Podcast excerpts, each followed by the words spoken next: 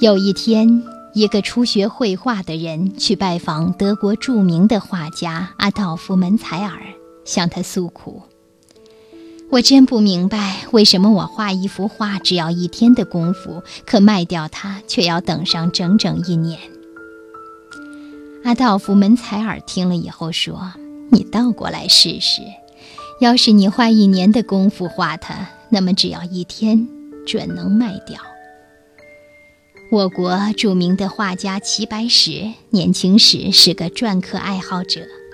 一天，他去向一位老篆刻家求教。篆刻家对他说：“你去挑一担石头回去，刻了磨，磨了刻，等到这一担石头都变成了泥浆，那么你的印就刻好了。”齐白石真的去挑了一担石头，夜以继日地刻。一边刻，一边拿出古代的篆刻艺术作品来对照琢磨，刻了磨，磨了再刻，手上起了泡，他也不顾，依旧专心致志刻呀刻，刻个不停。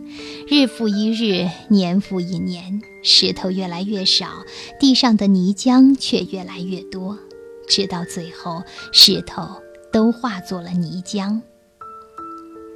这些坚硬的石头磨砺了齐白石的意志，他的篆刻艺术也在磨练中不断的长进。渐渐的，他的篆刻艺术达到了炉火纯青的境地。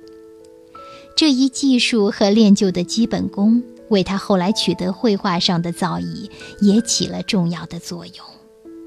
齐白石如果没有经过反复的磨练，就不会得到篆刻的真正记忆。